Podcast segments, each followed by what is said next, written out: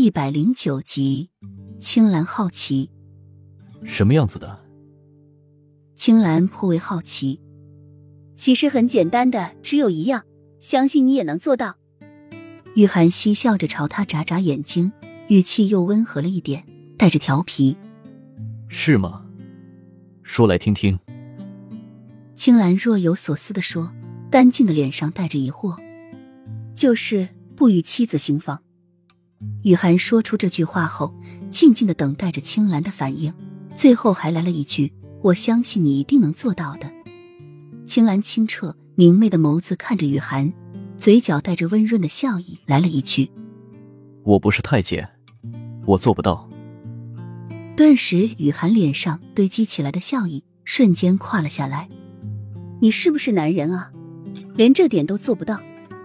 许久，雨涵冷不丁的冒出这一句话，而青兰立马就接了下去：“这点能做到的，就不是男人了。”而后起身靠近雨涵，坏坏的戏谑道：“看来娘子还不知道什么叫做男人，为父的今晚就让娘子知道什么叫男人。”雨涵见青兰一步步的靠近自己，顿时慌了神。差点就要尖叫出声，在青兰气身上来之前，又冷不丁的冒出一句：“我告诉你，我患有梅毒，你要是碰了我，你会被传染的。”然后假装很认真的看着青兰的眸子。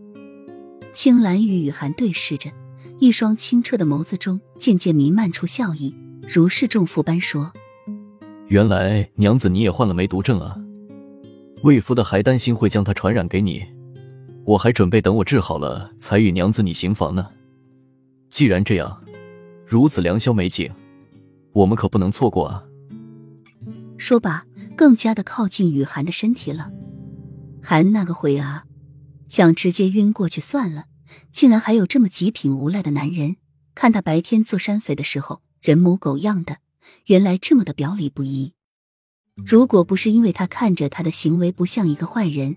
而且很有绿林的忠义风范，就是打死他，他也不会那么爽快的跟他们上山。